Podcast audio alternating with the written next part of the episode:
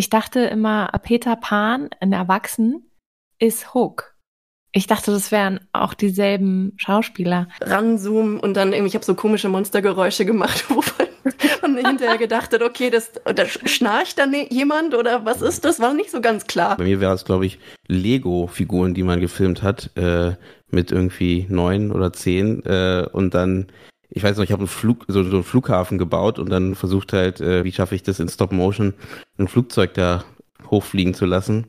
Ähm, es war schwierig. Und du sitzt wirklich da so, what is happening? Mhm. Was passiert hier? So, das wird irgendwann so abstrus und so over the top, aber so lustig und ich bin gestorben im Kino. Das war einfach so ein tolles gemeinsames Erlebnis, einfach mit vielen Menschen einfach so einer spannenden Geschichte von rechts nach links in die Ecke geschmissen zu werden. Wortwörtlich. Ähm, ja, genau.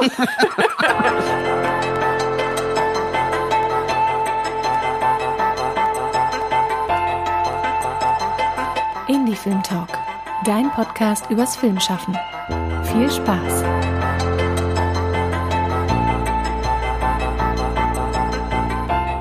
Ich glaube, wir machen so einen fluffigen Einstieg, äh, vielleicht sogar ohne Intro. Was sagst du? Ja, voll. Ich habe äh, hab Kekse mitgebracht.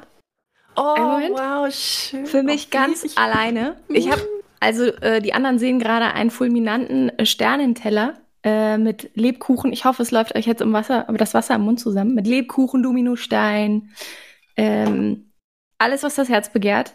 Die typischen Spekulatius. Nein. Tada.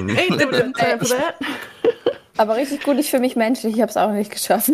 Oh, ich liebe Backen, ich liebe Backen um die Weihnachtszeit. Ähm, ich bin, glaube ich, die Person in der Familie, die immer noch so Kekstütchen verschenkt. Äh, egal, ob man sie oh. haben will oder nicht. Von mir gibt es so bunte will. Kekstütchen. Aber dieses Jahr äh, war das noch, noch nicht mhm. drin. Es ist ja, ihr hört die Folge jetzt wirklich zum Jahresende. Und wir haben, kann man, glaube ich, verraten, wir haben den ersten Advent haben wir jetzt gerade hinter uns. Mhm. Ja. Hinter ja. uns seit kurzem. Ne? Ähm, ja, also äh, genau wie Sonne sagt, also wir sind mal wieder bei den Glühweindialogen gelandet. Ähm, wieder ein Jahr vorbei. Man wundert sich dann immer, wie schnell das geht, das Ganze, und äh, man dann schon wieder ein Jahr geschafft hat, hinter sich hat, wie auch immer. Ähm, und nehmen diese Folge ähm, live auf. Für die ja. Leute, die es nicht geschafft haben. At Discord. Ähm, für alle Game-Nerds, denen muss man das nicht erklären. Und für alle anderen, das ist eine Plattform, wo in erster Linie viele äh, Gamer unterwegs sind, aber inzwischen auch andere ähm, Branchen, die sich hier vernetzen, die sich hier austauschen. Es ist so eine Mischung aus Teams und Zoom und Slack und, oder? So all in one. Ja, ist genau das. Also äh, und das, deswegen hat es für uns auch ganz interessant gemacht, weil ähm, wie ihr seht, wir nehmen gerade live auf, wie gesagt. Das heißt, die Leute sehen uns auch hier. Ihr seht es nicht, ihr hört uns, aber die Leute sehen uns ähm, und man kann halt kleine Räume aufmachen zum Aus Austauschen. Man kann Bereiche machen. Wir haben hier äh, ja Bereiche extra für RegisseurInnen, für DrehbuchautorInnen etc. pp wo man dann reingehen kann und dann in Austausch gehen kann und gucken kann, vielleicht gibt es genau Informationen von jemand anderen für mich, die ich gerade brauche oder du bist gerade auch selber auf der Suche. Also wer Lust hat, ähm, auch nach der Folge immer noch die Möglichkeit natürlich reinzukommen in den Discord-Channel. Ist eigentlich wie so eine, wie so eine Facebook-Gruppe, nur auf Steroiden. Genau. und man hat, genau, man hat einfach viel mehr Möglichkeiten, sich zu vernetzen äh, unter den einzelnen Gewerken, auch wenn man auf Festivals unterwegs ist, mal anzuklopfen, wer ist da eigentlich alles, sich einen Workbuddy zu suchen beim Schreiben. Äh, das ist so die Idee davon, warum wir das aufgemacht haben. Das Ganze heißt Filmmakers Hub und ihr findet den Discord-Link darunter natürlich in unserem Linktree bei Instagram. Das heißt, wenn ihr mal Lust habt, da reinzuschauen und sagt, ja, ich habe Lust auf einen weiteren Account mit vielen Möglichkeiten, dann ähm, schaut einfach mal bei uns auf dem Instagram-Kanal at IndieFilmTalk im Linktree. Da gibt es die Discord-Einladung. Kommt einfach mit dazu. Vielleicht jetzt auch direkt noch. Ja, unbedingt. Und ähm, wir nutzen das gleich. Ihr habt ja gemerkt, wir sind direkt reingeslidet in die Folge, also ohne großes Intro. Äh, ähm, wir haben viel zu besprechen. Ähm, ähm, bevor ich gleich die Gäste nochmal vorstelle, bevor wir gleich die Gäste nochmal vorstellen, die ihr vielleicht schon im Hintergrund so ein bisschen gehört habt, weil die sitzen auch da. Wir sind online, ne, muss man auch dazu sagen. Wir sitzen nicht wie, äh, ich glaube, das ist schon lange her, dass wir äh, äh, off, nee, letztes Jahr haben wir die offline aufgenommen oder online? Ich bin gerade nicht sicher. Äh, wir haben immer online aufgenommen, außer das erste, warte mal, aus, nee, zwei, zweimal haben wir das gemacht. Einmal das erste Jahr, wo ich gerade in Dresden war. Mm. Nee, nein, nein, wo ich in, da haben wir so Hybrid aufgenommen. Wir Stimmt. haben Hybrid gemacht, noch bevor es Hybrid gab. Äh, wir haben nämlich 2018, als ich nach Dresden gekommen bin, konnte ich, glaube ich, nicht vor Ort sein. Und dann äh, war unter anderem Alexander, äh, der ja auch jetzt gerade mit im Publikum sitzt, ähm, war bei der Runde mit dabei. Ihr wart, glaube ich, zu dritt bei dir und ich war zugeschaltet. Das, das erinnere ich. Ja, ja, stimmt. Ne? Also dann ist dann es das dritte, dann ist es ja. das dritte Mal ähm, jetzt online. Ähm, klar, online hat es Vor- und Nachteile wie immer. Immer schöner natürlich live zu sitzen, aber andersrum der Vorteil, den muss man natürlich auch sagen. Ne? Ich habe die Möglichkeit halt, dass viele Leute zugucken können und zuhören können. Und ich sehe tausende Leute, die gerade hier im Publikum uns zuwinken. Ähm, jetzt das kann ich jetzt so erzählen, weil das die Leute, die es hören, die die die. Wir sind eine kleine kuschelige Community. So ist es. Das ist Qualität. Qualität vor Quantität. Ja, das stimmt, das stimmt. Da gebe ich dir definitiv recht. Ähm, nee, und deswegen wollte ich noch einmal kurz, weil du von der Community gesprochen hast, nochmal einen großen Dank natürlich aussprechen. Ähm, ähm, als Lob und Dank ähm, jetzt nach, wie gesagt, nochmal ein weiteres Jahr. Das ist ja das siebte Jahr des Podcastes. Ähm, in dem wir uns befinden. Es ist das sechste Jahr, wir haben sechs Jahre hinter uns, das siebte Jahr, in dem wir uns noch befinden. Genau. Ähm, das siebte verflixte Jahr. Das siebte Jahr, ähm, in dem wir uns befinden. Und ähm, man muss auch da sagen, nochmal einen großen Dank halt an alle UnterstützerInnen und Kolleginnen, die ähm, bei Steady oder PayPal ein Dankeschön dalassen, die uns natürlich aber auch fleißig hören ähm, und den Podcast weiterempfehlen. Ich glaube, das ist immer das Wichtigste, ne? dass man da irgendwie wenn ihr das gut findet, dass ihr sagt, hey, äh, hört doch mal rein oder ähm, ja, schaut noch mal vorbei, die machen tolle Sachen ähm, und das hilft mir auch irgendwie. Wollen wir die Gäste vorstellen, Susanne? Auf jeden Fall. Ähm, die sind so ganz, ganz brav im Hintergrund und haben uns gelauscht und äh, wir haben aber natürlich vor der Aufnahme schon so ein bisschen geplaudert. Und ich freue mich sehr, äh, ganz, ganz herzlich, die Filmkomponistin Anna Kühlein begrüßen zu dürfen und die Komponistin Ricky Lee Kröll. Hallo, ihr beiden. Hallo, danke Hi. für die Einladung. Danke, dass wir hier sein dürfen. Ich habe nochmal genau geguckt. Ähm, bei dir, Anna, heißt es, glaube ich, konkret Filmkomponistin und Ricky, bei dir war die Komponistin im Vordergrund, richtig? Also, dass sich da nichts sozusagen durcheinander bringe mit dem Zuwort Film, ohne Film, mit Film, aber beide seid ihr natürlich im Film unterwegs. Ja, natürlich, klar kann man, man ist im Grunde Komponist, also ob da Film oder irgendwas anderes davor steht, äh, das macht das Kraut jetzt auch nicht fett, würde ich jetzt sagen. Wir nehmen das ganz genau hier. Sonne nimmt das ganz genau. Nein, dass sich später keiner auf den Schlips getreten fühlt. Du musst dich jetzt genau. entscheiden.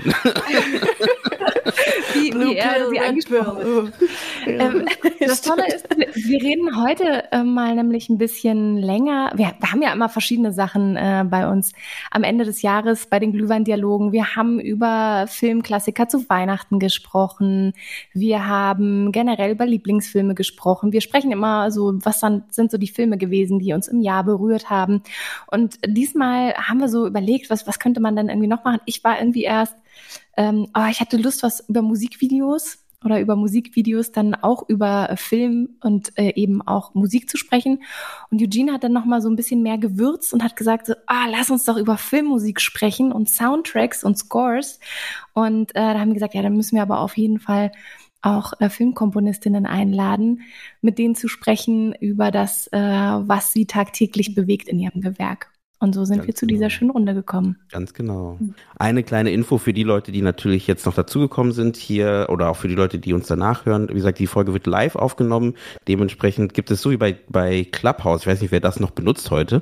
Ähm es gab's mal. Es gab's mal. Corona-Zeit hat es möglich, na gut, das ist komisch gesagt. Äh, durch die Corona-Zeit ähm, äh, wurde es immer größer und jetzt ist es irgendwie wieder verschwunden. Aber die Idee, glaube ich, haben viele, äh, viele äh, Tech-Unternehmen für sich entdeckt ähm, und es gibt's ja bei Twitter, jetzt gibt es bei, bei Discord genauso. Das heißt, die, die haben hier so eine Audience, die, zuschalt, die zugeschaltet ist oder die halt einfach die Hand heben kann und auch mit aufs Podium ähm, gehoben werden kann. Das heißt, es kann passieren, dass wir irgendwann mitten im Gespräch jemanden begrüßen, den ihr jetzt nicht von Anfang gehört habt, der dann mit aufs Podium gekommen ist und vielleicht über sein oder ihr Lieblingslied, äh, Lieblingssong, Filmmusik ähm, erzählt und vielleicht auch was daran so besonders ist wollte ich nochmal kurz hervorheben und ähm, würde äh, eigentlich die erste Frage, die wir ja sowieso alle stellen, die wir, die uns bei uns beim Podcast zu Gast sind, ähm, stellen, die würde ich einfach mal erstmal an die liebe Anna äh, weitergeben, ist, was hat dich denn eigentlich zum, äh, zum Film gebracht? Wie bist du zum Film gekommen? Äh, zum Film gebracht haben mich äh, zwei Sachen. Einmal ähm, die zwei Filme ähm, The Hours mit der Filmmusik von Philip Glass und einmal ähm, Die fabelhafte Welt der Amelie mit der Filmmusik von mhm. Jan Thiersen. Die kann mich beide, oder ich habe die beide gesehen, als ich so 11, 12, 13 rum war. Und äh, ich habe zu dem Zeitpunkt auch schon komponiert und dann hatte sich das irgendwie so ergeben. Die Leute, also ich hatte dann äh, bei meiner Klavierlehrerin alle zweimal im Jahr waren so Konzerte und da hatte ich auch, äh, durfte ich auch eigene Stücke vorspielen. Und die Eltern der anderen Schüler kamen dann danach zu mir und meinten, ah, es ändert sich so an Filmmusik. Und das war so die erste, der erste Schub so in die Richtung und dann diese zwei Filme, die ich gerade genannt habe. Und dann kam so eins zum anderen und ja, ab dem Zeitpunkt wollte ich dann Filmmusikkomponistin werden. Man genau. sieht auch, du bist umrahmt von diesen Gegenständen. Hinter dir steht ein Klavier, du hast eine mhm. Bratsche und eine Mandoline. Äh, Violine Doch. und ähm, genau. Und Mandoline, genau. Die Bratsche war der Fehler. 50 Prozent falsch. Diesmal hätten wir das vorhin noch gesagt. Ist nicht so schlimm. ähm, genau, dich umgeben die Instrumente, ähm, das, womit du ja natürlich auch tagtäglich zu tun hast. Und ähm, wir waren ja auch schon mal zusammen im Gespräch. Du warst zu Gast und hast über verschiedene Filme, die du begleitet hast, gesprochen. Auch ein bisschen, wie überhaupt das zu diesen jeweiligen, ähm, zur jeweiligen Filmmusik gekommen ist. Und äh, deswegen umso schöner, dass du wieder hier bist. Danke, bin ich auch. Ricky, wie war das bei dir? Wie bist du zum Film gekommen? Du sitzt gerade, kann man sagen, in einem wunderschönen Studio, was so aussieht, als äh, wäre da schon äh, viel Tolles produziert worden. Hinter dir ist so eine, wenn ich es richtig sehe, gelb oder hellbraune große Couch. Da kann man sich so reinflezen. Und äh, rechts geht äh, ein, eine Glastür ab. Wo die so reinführt, weiß man nicht, aber man vermutet Großes. Und äh, steht ein Flügel. Wo bist du denn gerade? Da vorne. genau, das ist das Tonstudio von meinem Papa. Ich bin zweite Generation Musik. Äh, er ist auch Komponist. Ah. Ähm, deswegen ähm, ist bei mir Musik natürlich und auch der Zugang zum Film und zum bewegten Bild halt auch immer schon da gewesen. Ähm, aber konkret meine Entscheidung damals war halt eine, da waren wir waren 15, 16 mit zwei Freundinnen, haben eine wirklich schlechte Homeparty verlassen äh, und okay, es ist 9 Uhr, was machen wir? Und wir haben einfach nur so einen lustigen Fake-Horror-Trailer ge ge gedreht äh, mit den Möglichkeiten von 2005 oder 6 und dann, ja, Ricky, mach du die Musik. So, oh, pff, what? Okay. Naja, und dann habe ich irgendwas runtergelegt und wie das eins zu eins und perfekt aus purem Zufall gepasst hat, das war für mich dieser Schlüsselmoment und dann gesagt, okay, das, dieses Gefühl will ich für den Rest meines Lebens haben. Und ja, und wie bei der Anna auch eins zum nächsten und dann hier sind wir. Aber das war so dieser, cool. dieser, dieser Moment, oh Gott, das ist dieses Flimmern und dieses eins passt in das nächste und genau, deswegen. 2005, da gab es schon das erste iPhone. Aber mit was habt ihr gedreht? Oder habt ihr überhaupt mit einem Smartphone gedreht oder tatsächlich mit einer v äh, ähm, Minicam oder sowas? Genau, mit so einer silbernen Minicam haben wir alle SD alles zusammen geschnitten. Super. nee, das war sehr lustig, genau, ja. Was war der Thrill? Was ist passiert? Gab es ein Monster? Gab es Mörder, Mörderin? Was, was war sozusagen der, die, ähm, die Story hinter dem Trailer? Story. Ähm, ein, ein Mädchen liegt vor einer Garage, dann irgendwie von hinten große, ich hatte früher so äh, relativ viele Locken und dann von hinten halt irgendwie äh, ranzoomen und dann irgendwie, ich habe so komische Monstergeräusche gemacht, wo man hinterher gedacht hat, okay, das, da schnarcht da ne, jemand oder was ist das? War nicht so ganz klar. Aber genau, so einfach super basic und dann Nosferatu oder Nasferat, keine Ahnung, was, wie wir es genannt haben, aber mhm. super basic. Aber es war sehr lustig cool. und ja, genau. So Nasferatu klingt auch sehr lustig. ich, stell mir, ich kann mir schon vorstellen, wie du da aussahst. Falls das irgendwann mal den Weg online findet, will ich es auf jeden Fall sehen. das muss ich mal raus. Oh ja, genau. Ich muss Nasferatu. Ja. Aber wir sprechen seit Jahren, Eugene und ich, wir sprechen seit Jahren davon, wir müssen mal so eine Trash-Night machen, wo man sich so seine Erstlingswerke zeigt. Also oh, nicht die ja. Erstlingswerke die man dann gemacht hat. Die sind auch spannend, die man gemacht mhm. hat, als man dann schon äh, studiert hat, sondern äh, davor. Also wo, wo man ja auch durchaus äh, durch Filme in irgendeiner Form animiert, sich mal ausprobiert hat. Ja, da gibt es auch lustige Sachen. Ja, das stimmt. Also ich überlege gerade, was es bei mir wäre. Bei mir wäre es, glaube ich, Lego-Figuren, die man gefilmt hat, äh, mit irgendwie neun oder zehn äh, und dann ich weiß noch, ich habe einen Flug, so, so einen Flughafen gebaut und dann versucht halt, äh, wie schaffe ich das in Stop Motion, ein Flugzeug da hochfliegen zu lassen. Ähm, das war schwierig. Äh, also wegen da würde man auch lachen und sagen wahrscheinlich Story, naja, ähm, aber es war einfach, glaube ich, der Versuch, äh, das irgendwie hinzukriegen. Das war eigentlich ganz spannend. Und dann, äh, ich, ich kann mich aber lustigerweise, ich weiß noch nicht warum, jetzt, jetzt kommt eine lustige Anekdote. Ähm, ich habe, äh, na, ich habe, na, ich habe, ich habe das irgendwie an der Wand, also ich habe dieses Lego, die, die Lego-Stadt oft an die, an irgendeine Wand gebaut. Ich weiß jetzt nicht mehr warum.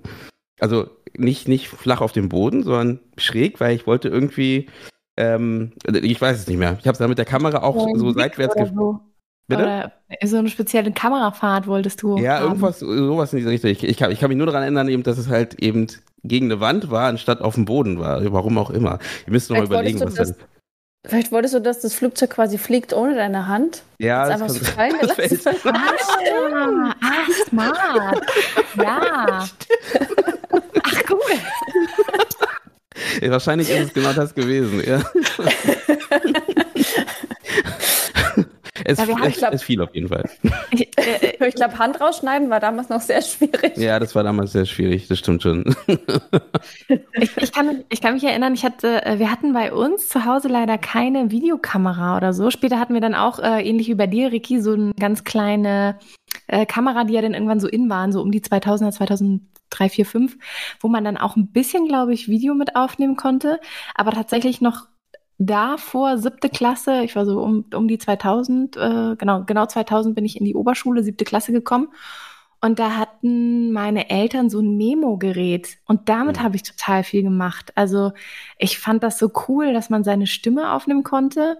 Gar nicht was Singen angeht, sondern ich habe so Radioshows aufgenommen mit, ähm, mhm. mit Freunden zusammen, dann irgendwie so ein News äh, gequatscht oder dann haben wir, glaube ich, die, ich weiß gar nicht warum, weil eigentlich waren wir aus dem Alter raus, aber wir haben die Sesamstraße, glaube ich, nachgemacht.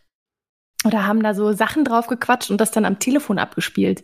Also irgendwen angerufen, uns dann hinten einen abgelacht und dann lief da, genau, da lief dann halt einfach so ein Monolog von einer Person, die nicht aufhörte zu reden. Und immer wenn, wenn dann die Person am Telefon was sagen wollte, nein, nein, sagen Sie nichts, ich muss jetzt ganz kurz mal hier. Ähm, das war irgendwie meine Art von Humor. Mega gut. Das ist, doch, das ist doch witzig gewesen. Also ich, ich glaube, weil du sagtest, ähm, wir waren da schon rausgewachsen. Ähm, ich meine, am Ende ist es doch immer die Sachen, die man halt kennt, die äh, ähm, verwurschtelt man noch eher in seinen nächsten Werken. Ähm, sonst würde wahrscheinlich äh, es nicht Transformers the Movie geben. Ähm, Und dementsprechend glaube ich, das, äh, daher kommt es ja auch. Ne? Und äh, es ist auch eine. Das heißt, Hörspiel wäre was für dich gewesen. Aber was? Ja, total. Ich war schon damals richtig doller Hörspielfan, bin ich immer noch. Ähm, und fände es immer noch total schön, in der Richtung was zu machen. Also da auch gerade mehr eigentlich so einen Fuß in die Tür zu kriegen. Mm. Weil ich finde, dass das, also ich weiß nicht, wie es euch geht, aber bei Hörspielen, es gibt ja so viele neue Sachen, auch von vielleicht den Sachen, die man gehört hat, äh, ob das jetzt irgendwie Bibi Blocksberg war oder Fünf Freunde oder was es da so gab. Ähm, oh, okay. das, Pumuck, oh ja, genau, den fand ich auch total klasse. Ähm, dass ähm, ich mir neue Folgen gar nicht mehr anhören könnte, weil ich als Kind so eine Welt in meinem Kopf kreiert habe, während ich diese Folgen gehört habe, mhm. dass ich mich nur in diesen alten Folgen noch wohlfühle oder da die Ruhe drin finde, mein inneres Kind wiederfinde. Wenn ich eine neue Folge hören wollen würde, was früher als Kind mein größter Wunsch gewesen wäre, alle Folgen zu haben von Bibi Blocksberg oder alle Folgen von ja irgendeinem der anderen äh, Hörspiele, die ich kennengehört habe, ähm, denke ich heute so, ja, ich kann mich da gar nicht neu reinhören, weil die alten Folgen sind so, haben so ein Leben, so ein mhm. kindliches Leben, was so erhalten geblieben ist. Ich weiß nicht, geht's ja. euch da ähnlich? Seid ihr auch sehr Hörspiel verbandelt, Anna? Ähm, geht. Also als Kind habe ich viel gehört, jetzt komme ich irgendwie kaum mehr dazu. Ähm, aber ich weiß total, was du meinst. Mich hat zum Beispiel als Kind immer unglaublich aufgeregt, wenn die Synchronsprecher gewechselt haben. Ja. Ich fand das ganz schlimm. Das war so, auf, auf, einmal spricht, das war bei Ariel, war das so, bei irgendeiner Ariel-Kassette. Und auf einmal in der nächsten Folge hat Ariel, die Hauptperson, eine andere Stimme. Und ich so, das nee. ist nicht mehr Ariel. Wer das spricht da? Die böse ja. Tante von Ariel oder Das war ganz blöd, wirklich. Also, so. Ja. Ist es Ricky, spannend, ne? ja, ja. Sorry. Ricky, nee. was waren so deine Favorites? Weißt du noch, was du gehört hast oder war Hörspiel gar nicht deins? Ähm, früher als Kind, ja, total irgendwie äh, Sesamstraße mit diesem Bling, mit dem, jetzt kannst du umblättern, mit den Büchern, die mhm. noch dabei waren. Oh wow, nee, sowas ähm, cooles.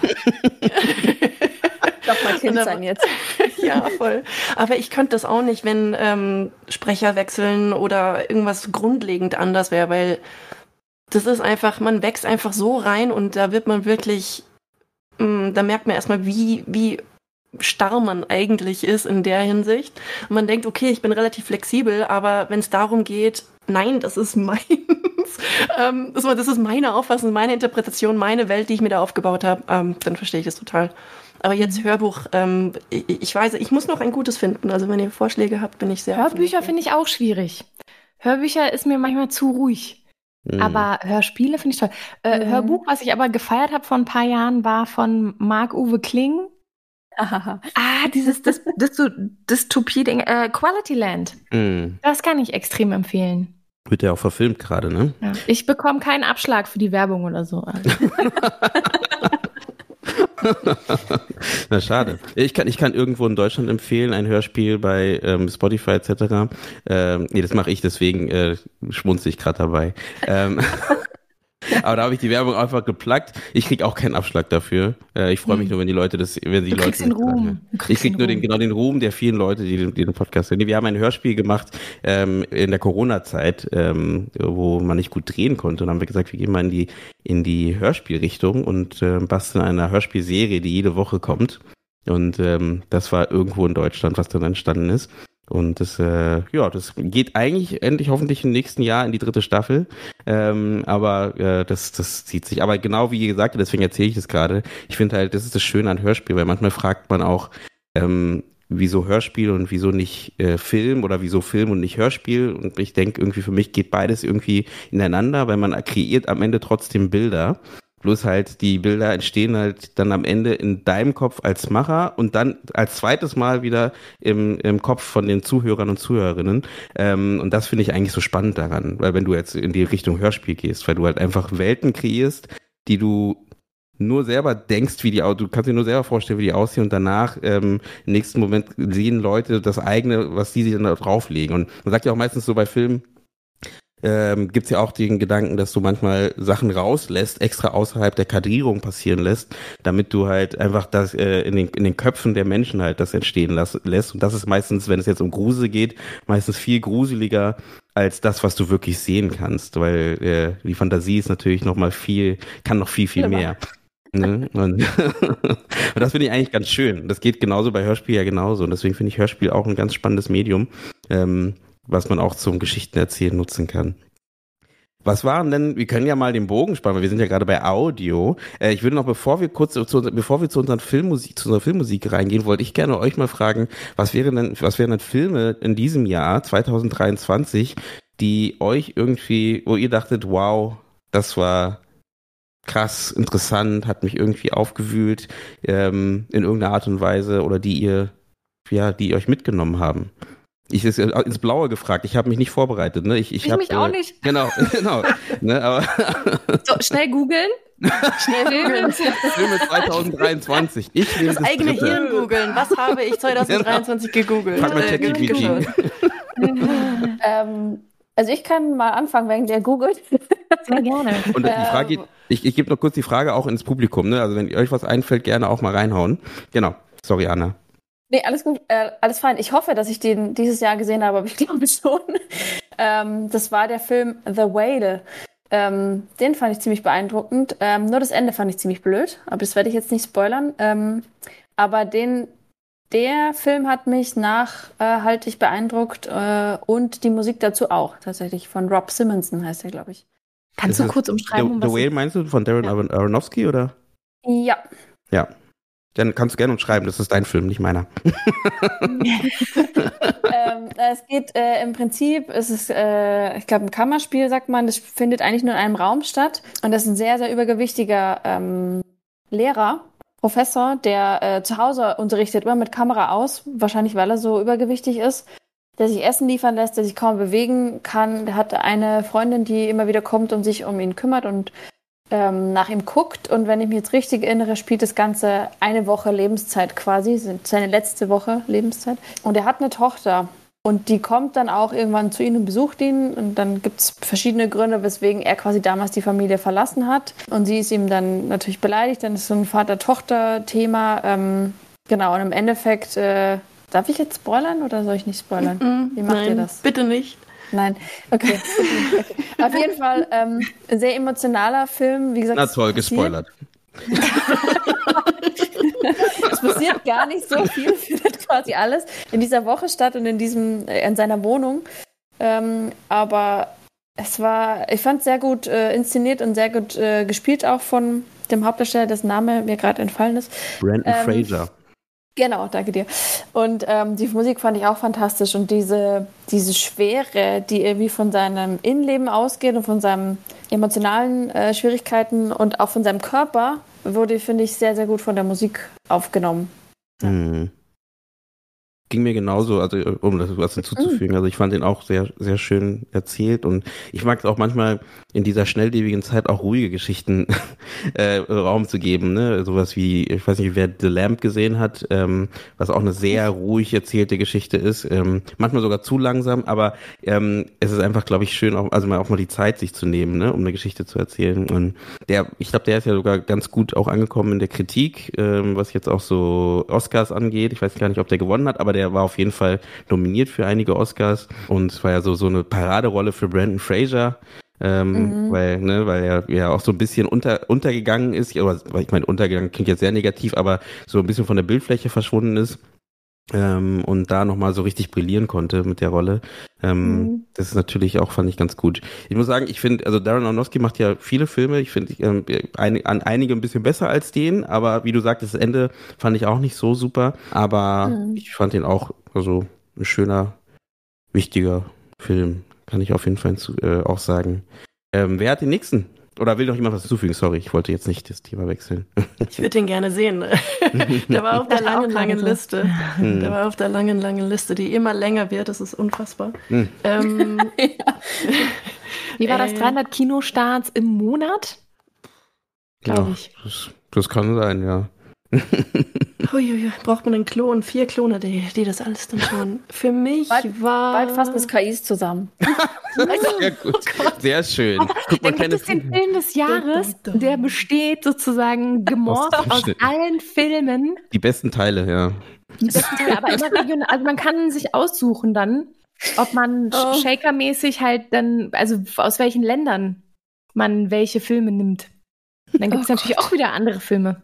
Oh, Na, wir, wir, lachen. Also es, es, es, wer weiß. Ne? Also Drehbücher werden jetzt auch ganz oft ähm, äh, vom Produzenten ja zusammengefasst. Ne? Also weil einfach die Masse nicht mehr geschafft wird und dann, also ist jetzt nicht negativ oder positiv gemeint, jetzt gar, gar keine Wertung in der Aussage, ne? aber ähm, es wird oft, ähm, wenn du, also wenn die eingereicht werden bei Produktionshäusern, dass die dann halt von KIs zusammengefasst werden, da man eine Zusammenfassung hat, die man halt erstmal lesen muss, bevor man dann erst das Drehbuch richtig liest.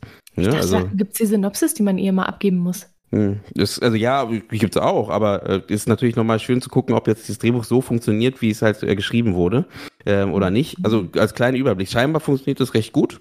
Ähm, weil wie gesagt, die Leute lesen es ja trotzdem danach. Das heißt nicht, dass sie es nicht lesen, aber ähm, den ersten Schritt und klar, es kann genauso gut sein, dass du da schon rausfliegst, weil eine KI das schlecht zusammengefasst hat, äh, weil äh, ja das erstmal dann dadurch langweilig wirkt oder wie auch immer scheinbar passiert das nicht, aber ja, wie gesagt, ist keine Wert, noch keine Wertung, ähm, aber es, es, es, kann alles kommen, weil du gerade von Zusammenfassen mhm. von Filmen gesagt gesprochen hast. Mhm.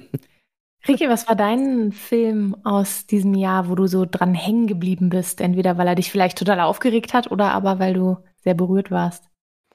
Ähm, äh, mir fällt gerade Banshees of Inisherin ein.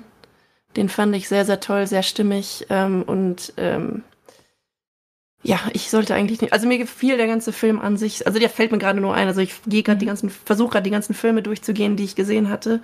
Ich fand auch die Filme ohne Musik, fand ich sehr gut. Wo mir gerade Passages einfällt, das fand den habe ich letztens gesehen. Ist der? Welcher? Passages. Hm, den habe ich nicht gesehen. Mhm. Ähm, ich glaube, das ist keine Musik. Ähm, aber buff.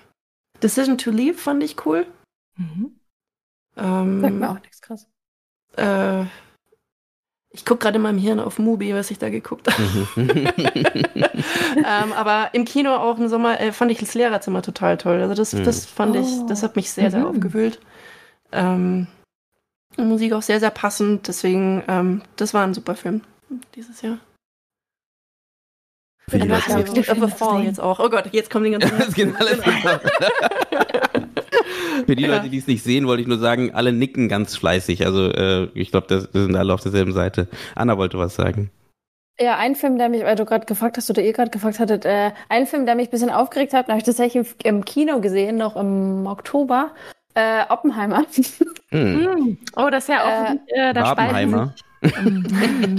also vieles daran fand ich sehr, sehr gut. Ich fand die Soundgestaltung und wie die Musik ähm, sich so im Raum Dolby Atmos mäßig verteilt hat, fand ich richtig spannend und hat auch Spaß gemacht. Aber ich fand den Film einfach, ich weiß nicht, ha, habt ihr den alle gesehen? Mhm. Ich leider mhm. noch nicht. Also ich, ich wollte ihn sehen, aber äh, okay. ja. Vicky, du, du hast ihn gesehen? Ja, ich habe ihn gesehen. Ja, ich, ich teile deine Meinung. Ähm, aber ja, ich weiß jetzt nicht, inwiefern wir da jetzt drüber äh, das bewerten sollen, nee, bevor ihr das gesehen. Ja, ähm, ich fand. Ja, mach durch. Also für die für die glaub, Zuhörer. Ne, hoch. Genau. Für, Im Film kann man ja kaum spoilern, ist ja genau. Geschichte also okay. schon passiert. Am Ende übrigens, nein. Er trifft ins falsche Kabel. nee, was nee, sagst du, fandest du den, Ricky? Ja. Achso, ähm, ja, ich fand, das war irgendwie in drei Teile aufgeteilt, die nicht wirklich so zusammenpassten, fand ich. Akt 1, Akt 2, Akt 3 irgendwie, die waren so nebeneinander gestellt, ohne zusammengenäht zu sein. So fühlt es sich mhm. für mich an. Das war irgendwie. Oder wie sahst du das, Anna? Oh, ich fand den richtig anstrengend. Ich fand, es war wie ein Drei-Stunden-Trailer. Mhm. Mhm. Also es die ganze so, Zeit so heiß machen auf, da passiert gleich was und es ist nichts passiert, oder? Doch, das schon, aber es war alles so, äh, meine Erinnerung schnell geschnitten, vor allem mhm. die ersten eineinhalb Stunden und Dauermusik. Dauernd mhm. so eine Musik, so eine große, pompöse. Die Musik ist super toll, aber die war die ganze Musik. Ich glaube, ich, es gab eine, eine Stelle, wo ich dachte, oh, still. Du kannst mal ausatmen, du kannst mal entspannen kurz, ja. Dann ging es gleich wieder los. Das war wirklich, ich dachte, okay, die fassen jetzt das Leben, um an den Haupt, äh, die Hauptgeschichte zu kommen, fassen jetzt sein Leben irgendwie zusammen in einer halben Stunde, okay, und dann wird es halt äh, anders dramaturgisch erzählt, aber nee, es ging so weiter. Es war so eine pompöse Musik nach der anderen, schnell geschnitten, Zeitsprünge. Oh, es war wie, wie, wie ein Drei-Stunden-Trailer. Ich fand's krass. Mhm. Alexander also, ist auf jeden Fall auch bei euch, hat gerade im Chat auch genau. geschrieben. Same. Also. Same. Aber wie, wie, wie, fandest du denn von Christopher Nolan, ähm, nennen wir den letzten Film, Tenet? Boah. Habe ich noch nicht gesehen. Hast du noch nicht gesehen? Oh, also ich habe das Gefühl, der nimmt echt leider, also keine Ahnung, oh, das ist jetzt total gemein, weil eigentlich, ja, er hat ja total viele er hört nicht Filme. zu, glaube ich. Ja, ich glaube auch nicht. Wenn du das hörst, ähm, ist konstruktive Kritik. äh, äh, ja, also ähm, weil man erwartet dann von jemandem, der so einen Film nach dem anderen raushaut, die irgendwie ankommen beim Publikum und dann äh, tre treffen bestimmte Dinge nicht mehr den eigenen Geschmack, dann ist man, finde ich, gleich so gemein. Aber ten bei Tenet war es tatsächlich so, ich fand den so verkopft, ich kam irgendwann nicht mehr mit und ich fand sonst die Dinge, die er als so ein, also der hat ja wirklich Filme gemacht mit so einer Art fünften Dimension, also dass man auf einmal das Gefühl hatte, da wird nochmal so um die Ecke gedacht, aber so, dass es auch fürs breite Publikum ähm, erfahrbar ist und verständlich. Ähm, zumindest bei Inception fand ich, ist es ihm so mit am besten gelungen. Es ist echt mein Lieblingsfilm, weil ich finde, dass der so clever gemacht ist und gleichzeitig habe ich mich super angesprochen gefühlt, was diese Traumwelt angeht, die er da aufmacht. Und bei Interstellar hat er nochmal einen ganz anderen Raum kreiert. Das fand ich schon schwieriger, dann am Ende irgendwie da mitzugehen mit der Logik oder hatte das Gefühl, ich habe es nicht verstanden. Und bei Tenet war ich völlig raus. Na gut, aber er, er sagt ja, also ich finde es so lustig bei Tenet, weil er sagt ja sogar, oder seine Charaktere sagen ja sogar, du brauchst es nicht verstehen, fühle es einfach. Also die, die gehen schon damit, also ich will es nicht verteidigen, ne? Ich bin der, genau derselben Meinung wie du. Es wäre voll okay, wenn du es verteidigst. nee, nee, da, da hat äh, Christopher Nolan leider in dem Fall Pech gehabt, wenn er den, die Folge hört. Ähm, ich kann nicht auf seine Seite. er kann nee, weil Deutsch. Ich, ja, er kann Deutsch, bestimmt. Also, der lässt sich das übersetzen. Der hört unseren Indie-Film-Talk Ja, genau. Ja, stimmt, von der KI, ja. Kann KI übersetzen. ja, der durchscrollt die ganze Zeit das Internet, wo irgendwie er sein Name fällt und dann, nee, ähm, also ich gebe dir definitiv recht und ähm, ich habe Oppenheimer, wie gesagt, noch nicht gesehen, finde aber das, was du sagst, deswegen habe ich gerade gefragt, man hat schon das Gefühl, dass er dieses, also er ist sehr effekthascherisch ähm, unterwegs, ähm, guckt sehr auf natürlich, dass die Bilder bombastisch sind, dass sie schön aussehen, dass sie gut aussehen. Ähm, der Ton ist auch immer so sein sein äh, sein Ding, ist ja auch immer so eine Sache, dass du oft die die Gespräche nicht richtig verstehst, sondern eher den Ton, äh, die Musik hörst, aber dann irgendwie hast du bei Tenet genauso gehabt und bei Inter, äh, Inception zum Teil auch. Mhm das ist ja auch so ein bisschen die Kritik, die man manchmal zu ihm äußert. Und dann, wie gesagt, die, also die Narrative bei seinen Filmen ist irgendwie sukzessiv weniger geworden, wenn man so möchte. Ne? Also hattest du bei Prestige noch oder ähm, eben, wie du schon gesagt hast, Inception. Bei Inception finde ich auch schon, es wurde schon weniger dort.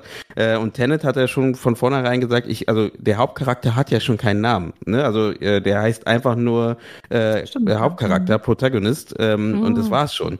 Ne? Ähm, und du springst immer von Szene zu Szene zum nächsten Setpiece zum nächsten Setpiece, aber da passiert nicht so wirklich viel dazwischen. Ne? Ähm, und deswegen, ich gebe dir da vollkommen recht. Also er hat mich da so ein bisschen verloren. Ähm, ich habe den Film aber trotzdem zweimal gesehen. Wie gesagt, weil er schafft es halt wirklich Spannung zu erzeugen. Ne? Also das schon. Also jetzt, wie gesagt, nicht charaktergetriebene Spannung, muss man ganz klar sagen. Die Charakter sind hier, glaube ich, fast egal ähm, in, in den aktuellen Filmen. Ich weiß nicht, wie es bei Oppenheimer in dem Fall ist. Ähm, aber er schafft es halt durch die Bilder, durch die Erzählung, durch den Schnitt halt schon ähm, eben Geschwindigkeit und, und Pacing gut hinzukriegen, finde ich halt. Ich weiß, wie gesagt, Oppenheimer scheint nicht geklappt zu haben. Also bei mir zumindest nicht. Er hat ja auch, äh, gibt ja auch viel genug Menschen, die den richtig gut fanden. Mhm. Aber zum Beispiel Inception und Interstellar fand ich fantastisch. Also mhm das, äh, Interstellar war so ein Film, dann hatte ich, äh, wollte ich äh, nebenbei einen machen zum Einschlafen. ja, hat nicht funktioniert. ich war dann bis vier Uhr nachts wach, weil ich einfach so gefesselt war. Also den fand ich richtig gut. Aber ähm, Nee, Oppenheimer. Zum also, Einschlafen ist auch gut. Sorry. Ja, nein, nein, Interstellar zum Einschlafen. So, ich ja. dachte, ah ja, jetzt ist irgendwie halb eins, machen wir nochmal einen Film an. Mhm. Kann ich morgen weiter gucken? Nee. Liegt dann dran. Aber ähm, aber äh, bei Oppenheimer, ich weiß auch nicht, ich fand es irgendwann wirklich, ich habe mich wirklich genervt. Ich saß mm. da, ich war im mhm. Kino tatsächlich und ich war einfach nur genervt, weil ich dachte so, es war einfach so eine, Tja, ich weiß nicht, wie wenn man äh, gestreichelt wird und immer an der gleichen Stelle. Irgendwann tut es ah, ja. Das ist so. Schönes Beispiel. ja, das ist ein gutes Beispiel. Ja. Am Anfang ist es schön und irgendwann einfach nur so, hör auf. so.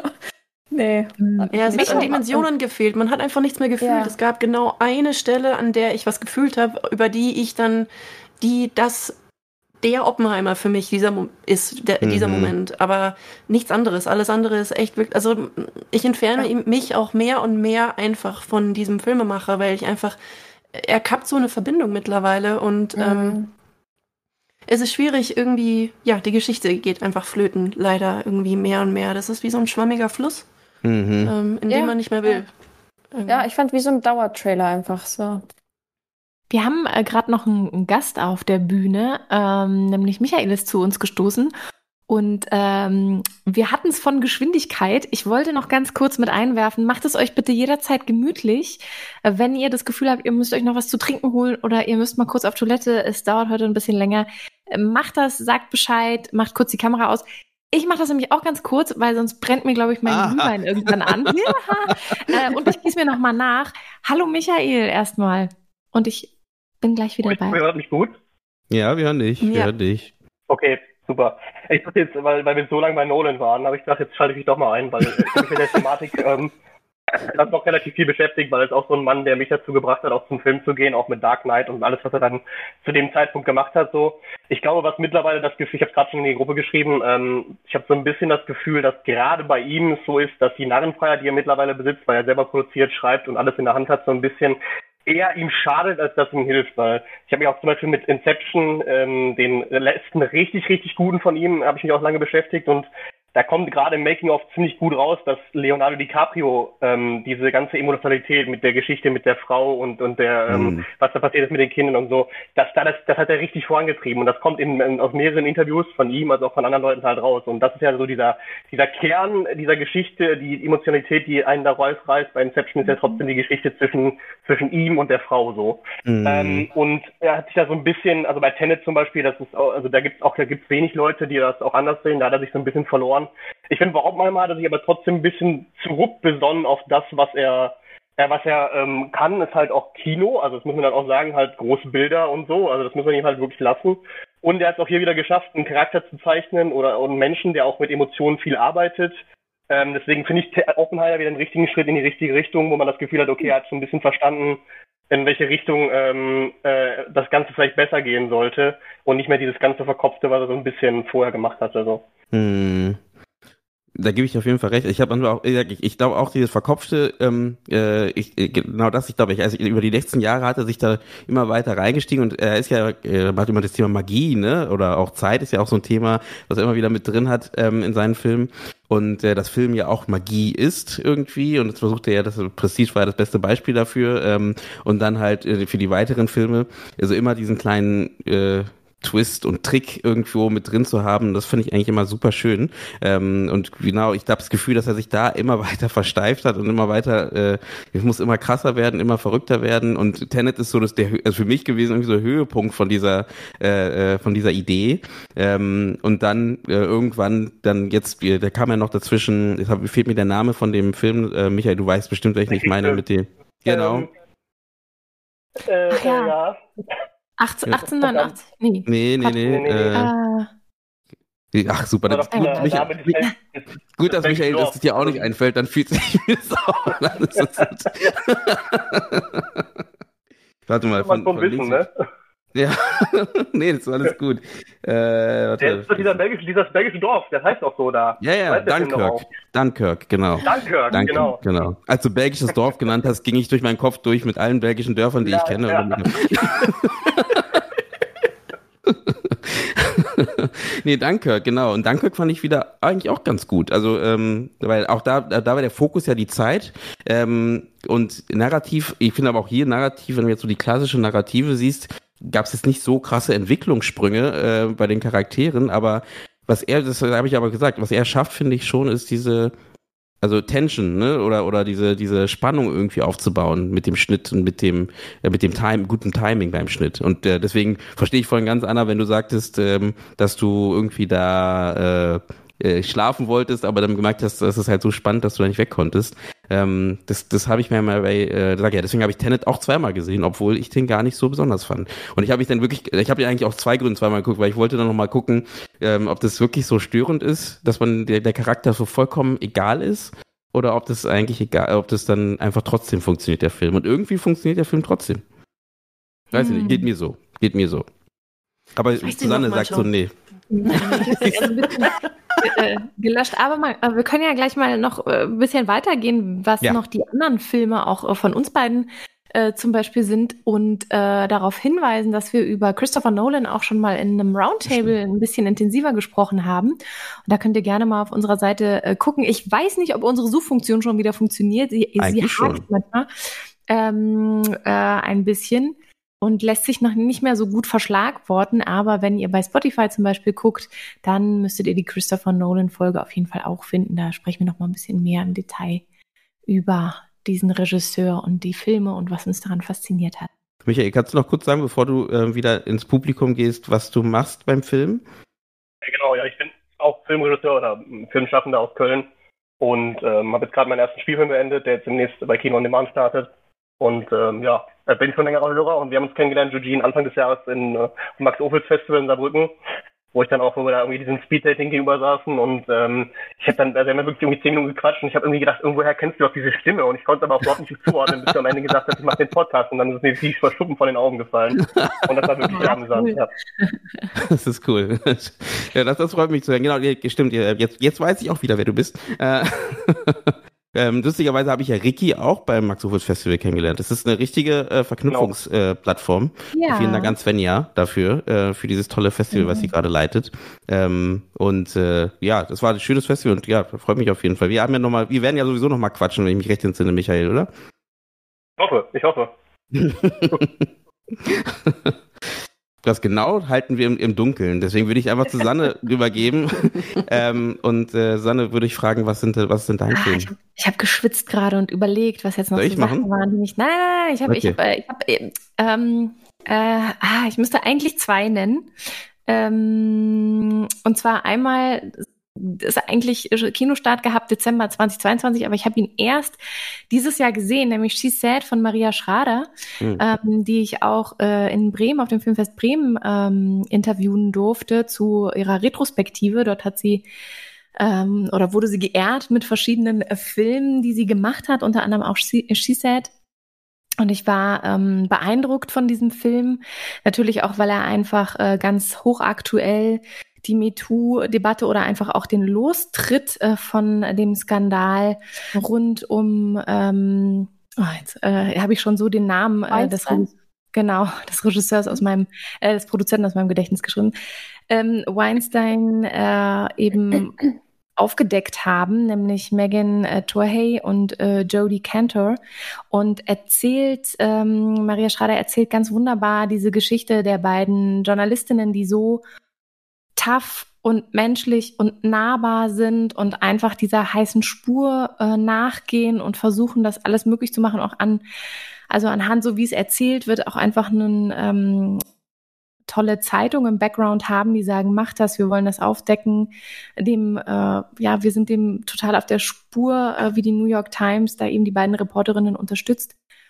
Und wie Maria Schrader mit diesem sehr aktuellen Thema um, in meinem Ohr, äh, man müsse Zeit vergehen lassen, bevor man darüber Filme schreibt, macht, dreht, Bücher schreibt, weil so Geschichte auch erstmal sacken muss. Und fand das umso spannender, dass sie das direkt aufgegriffen hat und wie sie da auch changieren musste mit äh, verschiedenen Anwälten, um zu gucken, was dürfen wir wie zeigen. Es gibt dann auch eine Szene, wo Weinstein ähm, gezeigt wird von hinten äh, in einem verglasten Raum in der New York Times, weil er halt dann dorthin kommt mit seiner Truppe und äh, mit den Journalistinnen ins Gespräch geht.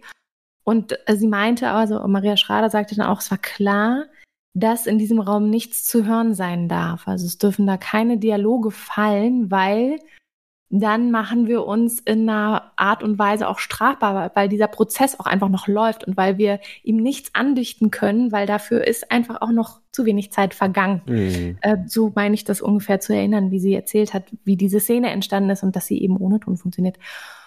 Und ich war sehr beeindruckt von diesem Film und finde ihn einfach sehr wichtig und sehr brisant und ähm, finde, den sollte man gesehen haben. Äh, Gerade weil auch die äh, MeToo-Bewegung äh, noch nicht äh, vorbei ist und äh, leider viel zu sehr verstummt ist, finde ich.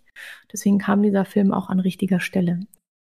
Äh, und Maria Schrader ist eine total spannende Regisseurin. Äh, toller Mensch, so wie ich sie dort kennenlernen durfte in den Gesprächen, die ich mit ihr führen durfte. Ähm, und äh, ja, bin da ein, ein großer Fan geworden. Einfach auch, weil sie die Mhm. Filme, die sie gemacht hat, ähm, jeder Film ist wirklich wie so eine andere Handschrift. Also sie hat sich jeweils immer einem anderen Genre auch ähm, ja zugewandt und hat da auch eine eigene Filmsprache jeweils kreiert. Und das war mir gar nicht so bewusst. Und ich habe mich erst in diesem Jahr so stark mit ihr auseinandergesetzt und ähm, große, große Empfehlung, wenn ihr es noch nicht gemacht habt, She Said sehen und sowieso auch die anderen Filme von Maria Schrader. Und ja, hat den einer von euch gesehen? Vers verschiedene Genres. Also She Said kenne ich, aber welche Genres hatte sie sonst noch? Sie hat einmal äh, eine Biografie ähm, gemacht, nämlich äh, vor der Mo Morgenröte über ähm, den Schriftsteller Stefan Zweig Hm. zum Beispiel. Also ja, sie ist jetzt nicht in, ähm, sie hat jetzt kein Science-Fiction für, obwohl doch, ja na klar, Science-Fiction, diesen, äh, diesen, ah, wie hieß der denn? Ich habe den jetzt hier gerade nicht vor mir, wo sie quasi eine Liebesgeschichte erzählt zwischen einem äh, Roboter und einer Frau. Also Ach der so, Roboter. äh, ich bin ein Mensch, ich bin Ja, dein genau. Mensch oder wie der hieß, irgendwie sowas. Eine, äh, ja, ich glaube, ich bin irgendwie sowas, ne? Also es ist natürlich ein ganz anderer Science Fiction, da fliegen jetzt keine Raumschiffe durch die Gegend, aber natürlich, also es ist halt eine Her-Erzählung so ein bisschen. Noch ein bisschen geerdeter, aber äh, ja. also oder? Ja, genau, ne? Also, ja. aber mhm. genau, ich, ich bin ein Mensch, stimmt. Ähm, der wurde auch recht gefeiert sogar, ne? Der, mhm. Ich glaube, der war beim Deutschen Filmpreis zumindest nominiert und äh, er hat auch seine Runden gemacht. Ähm, ja, stimmt. Ja, den hat sie auch. Das wäre ein anderes, das wäre auch wirklich nochmal ein Science-Fiction-Genre. Ich meine, Science-Fiction-Genre, was man in Deutschland machen kann, ne, muss man auch dazu sagen. Ja, ja. Und dann deswegen möchte ich noch in eine andere Kerbe hauen. Und zwar, den Film habe ich Anfang des Jahres gesehen. Auch bei Max Ophüls war der Eröffnungsfilm, nämlich ähm, Aus meiner Haut von Alex Schad. Und da geht es um äh, zwei Pärchen, die sich ähm, in so einer Art Tauschritual mit zwei anderen Pärchen austauschen, also wirklich die Partner tauschen, aber nicht, nicht einfach so, sondern die tauschen die Körper. Also das heißt, die Körper bleiben jeweils beieinander, aber die Seelen tauschen durch. Also es ist wie so ein Retreat, wo die ähm, ihrer Liebe nochmal einen neuen äh, Funken geben wollen und deswegen halt diese Art von Kur durchgehen. Also da sind dann auch so verschiedene Rituale, die sie machen sollen. Das ist so wirklich so ein bisschen wie so ein Retreat oder wie eine Kur, die sie da eingehen. Und da passiert natürlich ganz viel. Es wird ganz viel aufgedeckt, was vielleicht im Argen der Beziehung ist oder dass die vielleicht auch doch ganz andere Wünsche haben. Und was ich an diesem Film großartig finde, ist, dass irgendwann am Ende des Films Geschlechter keine Rolle mehr spielen. Also weil halt wirklich nicht nur die Frauen jeweils dann ähm, ihre Körper tauschen oder die Männer, sondern das geht dann irgendwann reihum und irgendwann gibt es, glaube ich, noch eine fünfte Person, die da so mit einsteigt. Und du denkst ja am Ende so, ja, eigentlich ist der Körper hier gerade, die haben es geschafft, dass der Körper in dieser Liebesgeschichte nebensächlich ist. Und das fand ich ähm, großartig. Hm. Ich habe den äh, Film auch gesehen. Ich fand es auch fantastisch, auch fantastisch gespielt. Und was ich noch sehr interessant fand, wenn ich mich jetzt richtig erinnere, gibt es auch eine Person, die ein Alkoholproblem hat, richtig? Also einen ja. Körper quasi. Ja. Und, ja. Und die wechseln auch dann auch Seele und dann hat auch die andere Person, also die andere Seele, auch ein Alkoholproblem in den alkoholproblematischen Körper. Das fand ich auch ja, interessant. Stimmt. Dass doch diese ähm, physische Suchtproblematik dann auch quasi die Seele verändert hat. Das fand ich auch mhm. sehr spannend, ja. Das klingt sehr interessant, den muss ich mir anschauen. Mhm. Den habe ich auch noch nicht gesehen. Das stimmt. Ähm, Was war's denn ja, bei dir, Eugene? Genau, dann darf ich, dann mache ich mal äh, meinen. Ich gehe mal kurz suchen. Ähm, nee, das war, äh, das war The Sadness. Nee, The Sadness war es nicht. Sadness habe ich auch gesehen, der sehr, sehr gruselig, der sehr, sehr ähm, gory. Ähm, den meinte ich gar nicht, das habe ich versprochen. Ich meinte The Triangle of Sadness, oder Triangle of Sadness. Ähm, ja. Genau, der ist zwar vom letzten Jahr, wenn ich mich recht entsinne, ähm, aber ich habe den erst dieses Jahr gesehen. Ähm, verspätet, alle haben schon gesagt, ja, ein genialer Film, muss man gesehen haben. Ähm, und genau, ich habe ihn dieses Jahr gesehen von Ruben Ostlund, ähm, Östlund, so rum. Ähm, und genau, finde ich eine schöne Betrachtung einer einer äh, ja einer einer äh, äh, na eine jetzt fehlt mir das Wort. Gesellschaft? Äh, Luxus, Luxusgesellschaft? Luxusgesellschaft, ja. Oder der Luxusgesellschaft, wenn man so möchte, ohne dass man halt so, so einen klaren Fingerzeig hat. Das fand ich ganz gut. Also es halt, wurden die Leute als Menschen dargestellt ähm, und auch so ein bisschen, klar, es wurde danach doch ein bisschen wilder und auch ein bisschen, es, es hat nicht alles funktioniert, wie es funktionieren sollte, aber es war jetzt nicht so, einfach nur, das sind einfach nur schlimme Menschen und die machen, sind nur so dumm oder wie auch immer, sondern es war so dahin geführt, ganz langsam dahin geführt, dass man versteht, okay, irgendwie ist diese Welt ist die so, ist die so äh, interessant oder so toll? Ähm, will man da am Ende sein oder nicht? Ne? Ähm, solche Fragen, die man halt dann auf, aufgemacht, aufgemacht bekommen hat, ähm, das fand ich ganz schön.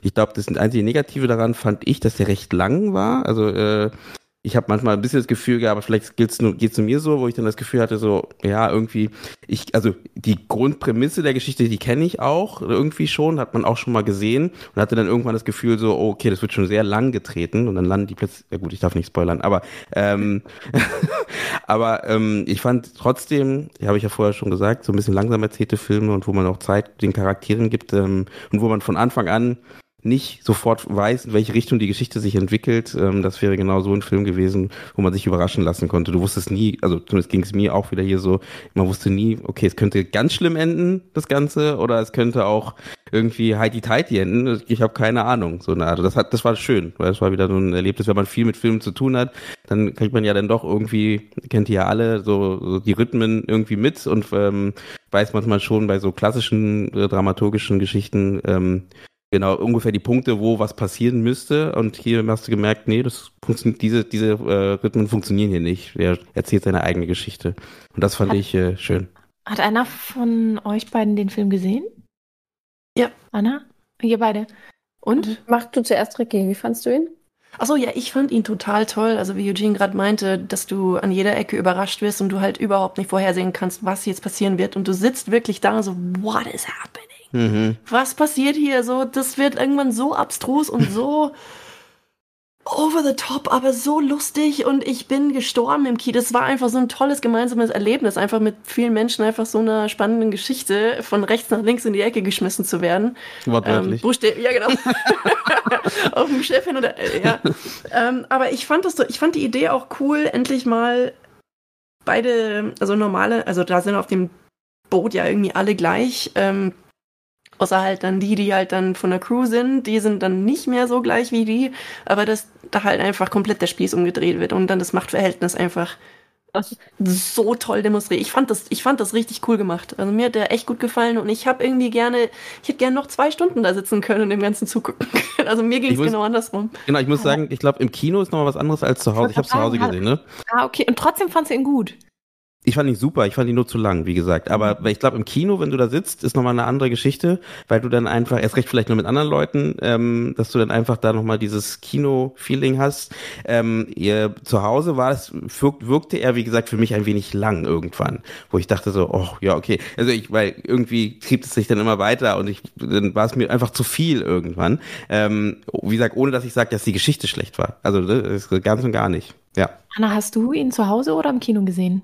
Ich hatte ihn auch zu Hause gesehen und mir ging es ähnlich wie dir, äh, aber ich hatte den äh, gestückelt gesehen, also nicht an einem Abend und dann ging es aber. oh Gott. Der Albtraum eines jeden Filmemachers im Kino. Nein, ist Nee, so, hat, so hat er sich, so hat Ruben sich das gedacht gehabt.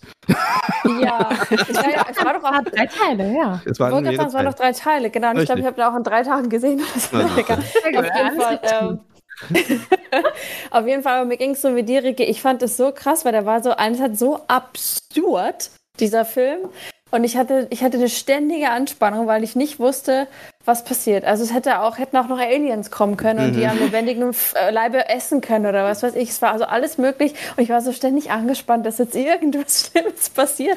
Und dann war es immer super witzig und dann war es wieder richtig dramatisch. Dann stirbt da einfach jemand und oh Gott, es war, war alles dabei. Es war krass.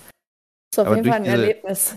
Durch diese Erdung, eine Sache, Susanne, du wolltest gleich was sagen, aber ähm, durch diese Erdung, was der Film schafft, finde ich, das macht er so gut, weil dadurch eben glaubst du alles, was da passiert. Ne? Also die, es kommt so aus den Charakteren heraus, die Situation, und nicht, ähm, man hat nie das Gefühl, ja, der, der, der Storyteller packt plötzlich, speist plötzlich irgendwas rein, damit was passiert, sondern es macht Sinn, dass genau das passiert, weil die Charaktere, es wird ihnen Raum gegeben, dass sie sich entfalten können und dass du halt ähm, verstehst, Klar, wenn ich er wäre, müsste, würde ich auch so handeln, ne? Äh, aber ist natürlich keine gute, gute Entscheidung vielleicht gewesen, aber klar, in der Welt funktioniert es halt so. Und das hat er Ja. sehr gut, diese, diese Balance gehalten.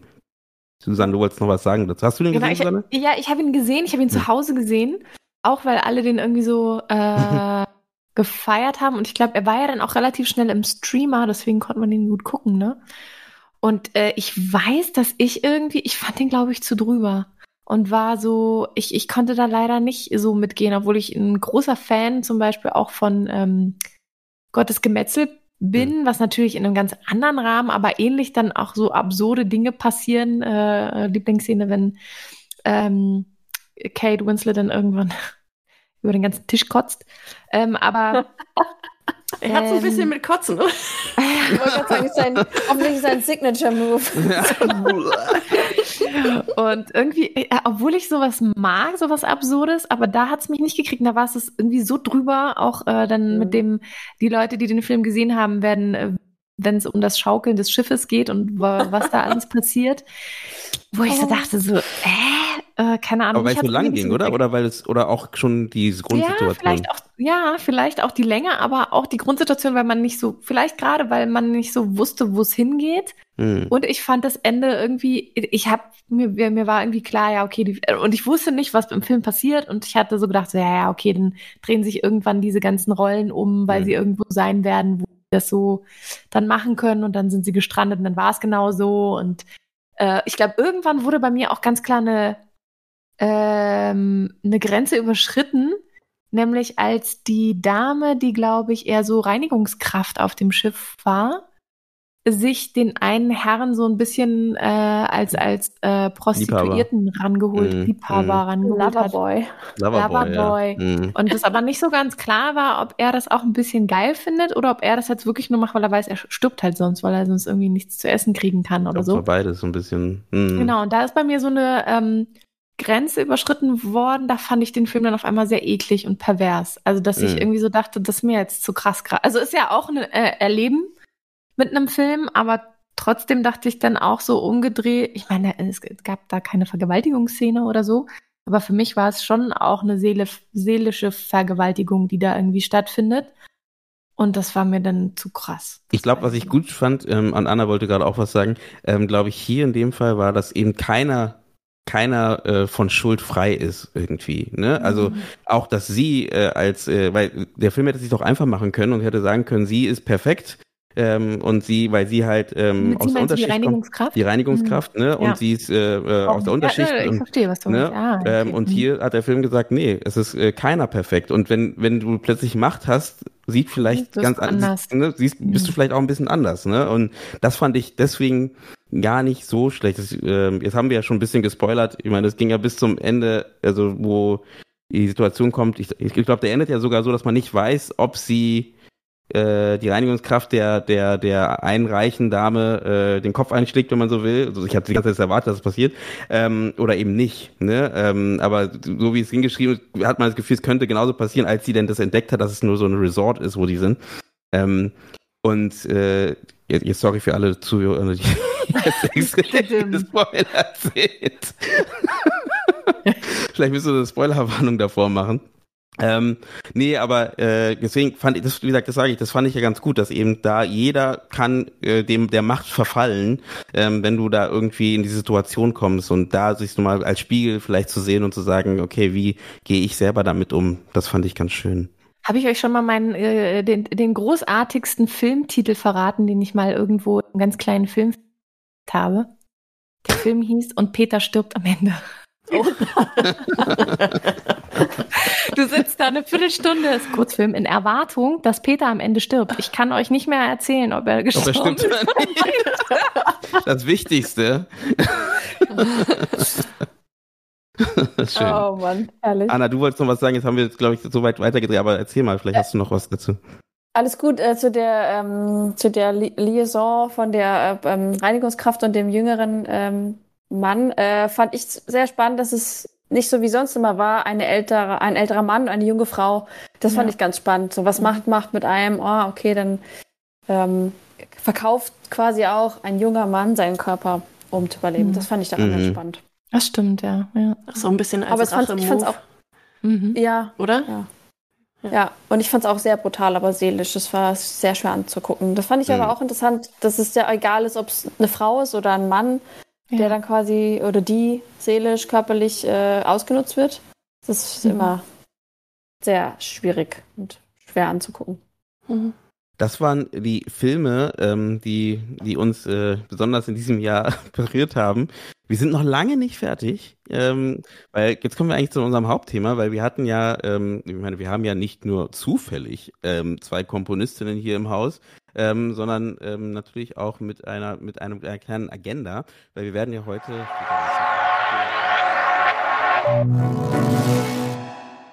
wie ihr gemerkt habt und in den Shownotes vielleicht auch schon gelesen habt, ist das Teil 1 von der zweiteiligen Glühwein-Dialoge-Folge. Also gibt es hier einen kleinen Break, den man natürlich super nutzen kann, um sich einen Glühwein oder einen alkoholfreien Punsch nachzuschenken und freut euch schon mal auf Teil 2, die bereits am Montag in vier Tagen, also am 26.12.2023 erscheint. Bis dahin wünschen wir und unsere Gäste euch eine besinnliche Weihnachtszeit und bedanken uns nochmal herzlichst dafür, dass ihr uns und dem Podcast das ganze ganze Jahr begleitet habt und wir gemeinsam dieses Format jetzt bereits im siebten Jahr voranbringen konnten. Also ein großer Lob an euch ZuhörerInnen da draußen und natürlich auch an alle Gäste und UnterstützerInnen, die diesen Podcast überhaupt möglich gemacht haben. Also lasst es euch auf jeden Fall gut gehen, nutzt die Zeit und wir hören uns ja bereits in einigen Tagen bei dem Teil 2 der Glühwein-Dialoge.